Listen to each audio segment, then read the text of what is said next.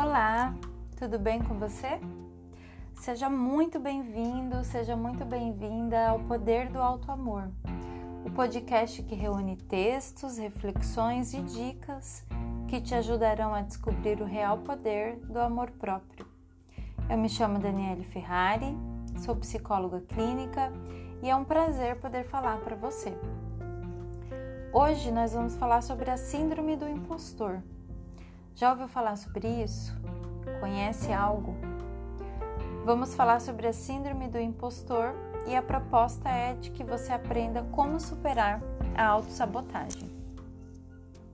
A Síndrome do Impostor é um fenômeno muito comum na atualidade, principalmente entre os profissionais. Você já teve a sensação de que não merece o sucesso que conquistou? que as pessoas estão exagerando quando lhe fazem elogios, que o seu trabalho duro não é tão merecedor de reconhecimento quanto o das outras pessoas? Essas crenças de não merecimento culminam em uma desagradável sensação, a de que você não passa de um impostor. Por uma razão incompreensível, você consegue enganar um cômodo cheio de profissionais e indivíduos competentes Entretanto, é apenas uma questão de tempo até você ser desmascarado. É assim que pessoas com essa síndrome pensam. Embora não seja considerada um transtorno mental oficialmente, ela é muito estudada no campo da psicologia. O que é Síndrome do Impostor? Esse termo foi usado pela primeira vez pela doutora Pauline Clancy no final da década de 1970 para definir um padrão psicológico de desconfianças acerca da própria competência. Pessoas com essa autopercepção atribuem o sucesso de suas conquistas a fatores como sorte, ajuda de terceiros, momentos oportunos, conexões, carisma e outros elementos que não possuem relação com seu esforço pessoal.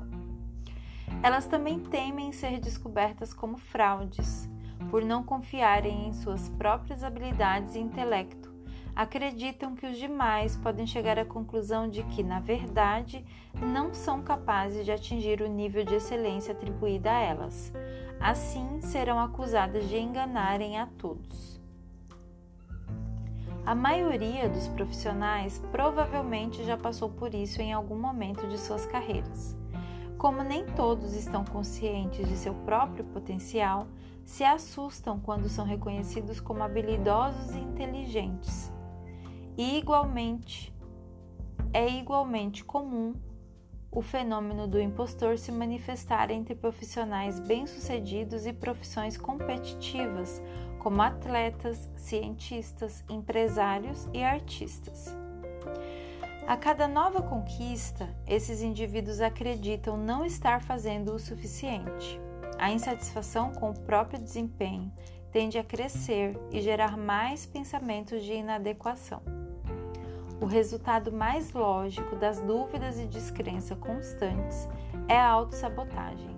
O medo, insegurança e ansiedade forçam quem nutre esse padrão de pensamento à estagnação profissional. Sintomas da Síndrome do Impostor. Essa síndrome encoraja diversos comportamentos disfuncionais, os quais podem prejudicar o desempenho profissional e levar o indivíduo a acreditar que é de fato um impostor. Afinal, se fosse tão bom assim, não cometeria erros, nem seria tentado por emoções negativas tão facilmente, certo? A síndrome do impostor tem muitos sintomas, os quais podem ser encontrados agora, a seguir. Procrastinação é um dos sintomas. Esse é um dos sintomas notórios de quem possui essa síndrome. Adiar compromissos e afazeres, deixando para concluí-los no último minuto, consequentemente afasta o momento de ser criticado ou avaliado. Por outro lado, reduz a qualidade do trabalho. Abandono de tarefas é um outro sintoma. As tarefas são abandonadas devido ao medo de não conseguirem chegar a um bom resultado. Fazer comparações. As comparações são constantes em pessoas com essa síndrome. Elas não conseguem se satisfazer consigo mesmas, por isso comparam seus talentos, conquistas e carreiras com as dos outros. Trabalhar excessivamente para tentar alcançar o ideal em suas mentes e combater possíveis suspeitas de terceiros acerca do seu merecimento, essas pessoas passam muito tempo trabalhando.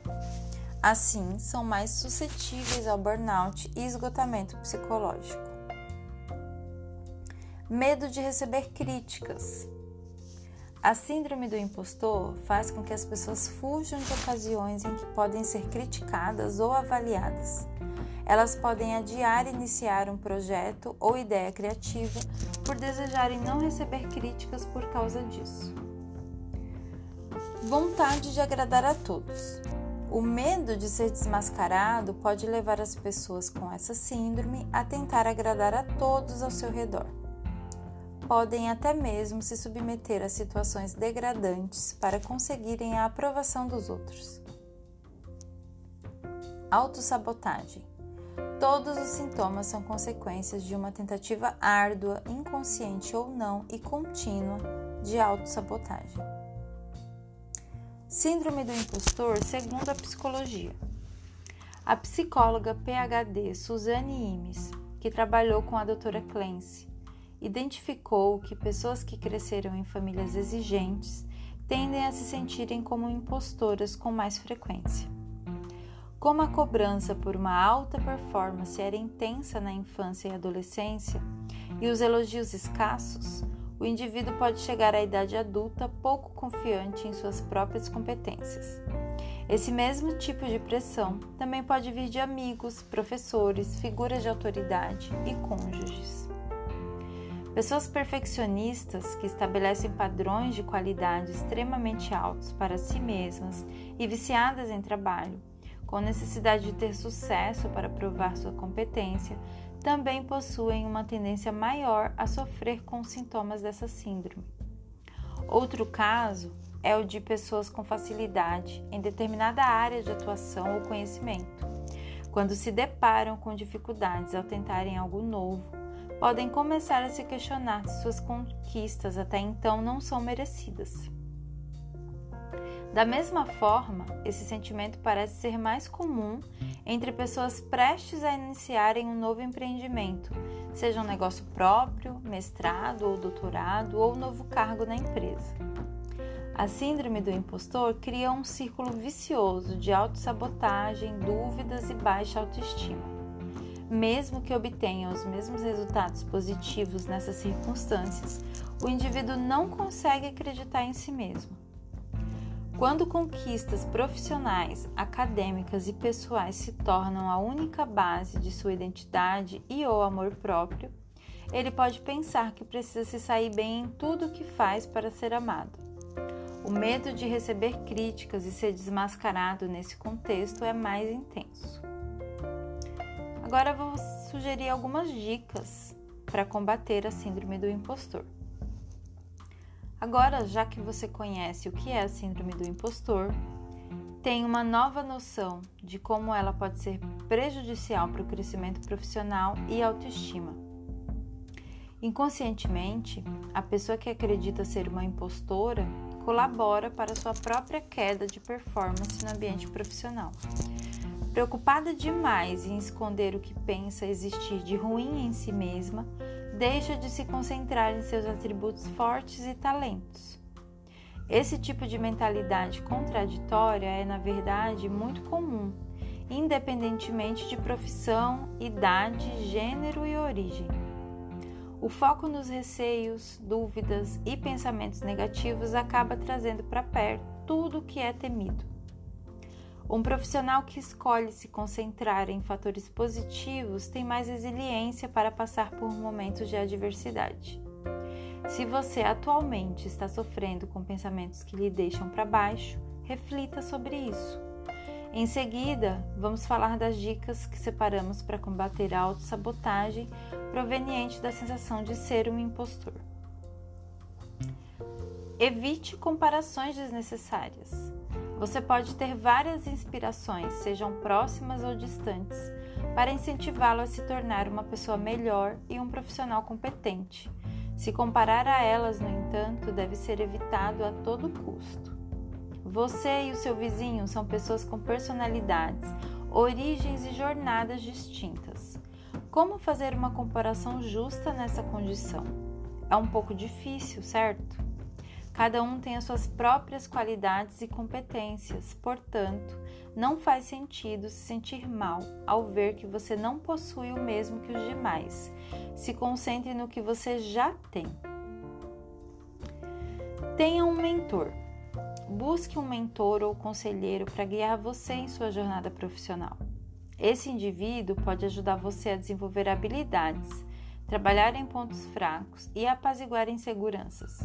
Além disso, os conselheiros, os conselhos de um mentor tendem a ser aceitos com mais facilidade por não virem de um competidor. Compartilhe angústias e preocupações. Compartilhe as suas aflições com outros. Amigos e familiares íntimos, colegas de trabalho de confiança, cônjuges e psicólogos são os indivíduos mais indicados para se ter essa conversa. Pessoas com mais experiência podem compartilhar insights valiosos, bem como a reassegurá-lo de que essa sensação é completamente normal. Saber que outros estiveram na mesma posição que você também pode tornar a experiência menos assustadora. Aceite sua condição de ser imperfeito. Você, assim como todas as outras pessoas, não é perfeito. Isso significa que está propenso a cometer erros e não ser o melhor em tudo que faz.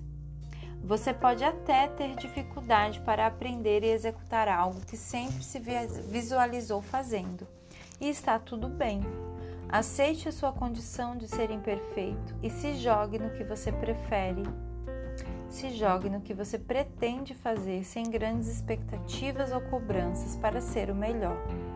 Se não der certo, não tem problema. Comece de novo até que você se sinta satisfeito. Do mesmo modo, mantenha-se aberto para a possibilidade de errar mesmo após o sucesso. Não alimente pensamentos autossabotadores. Quando pensamentos autossabotadores surgirem, somente os observe não interaja com eles. Deixe-os chegar e ir embora naturalmente, como se não fizessem diferença alguma em sua vida. Esse exercício ajudará você a manter o foco somente em pensamentos que incentivem a produtividade e a autoconfiança. Celebre as suas conquistas. Celebre as suas conquistas sem medo. Você merece esse momento de comemoração após tanta dedicação e trabalho duro mesmo que a conquista seja pequena, se parabenize por chegar até ela. Da mesma forma, aceite elogios, reconhecimentos e palavras de admiração, sem pensar duas vezes. Se você começar a dissecá-las, pode incentivar pensamentos autossabotadores. Aceite-as e siga para o próximo desafio. Esse conteúdo foi útil para você? Se identificou com os sintomas dessa síndrome? A terapia pode te ajudar a lidar com a autossabotagem. Se você desejar agendar uma consulta, você pode falar comigo. Se quiser conhecer um pouco mais do meu trabalho, você pode acessar o meu site www.danieleferrari.com.br e no Instagram o meu perfil é psicóloga.danieleferrari, Daniele com dois L's, tá bom? Foi um prazer falar para você hoje. Eu vou me despedindo por aqui. Espero que você fique bem e até a próxima. Um grande beijo.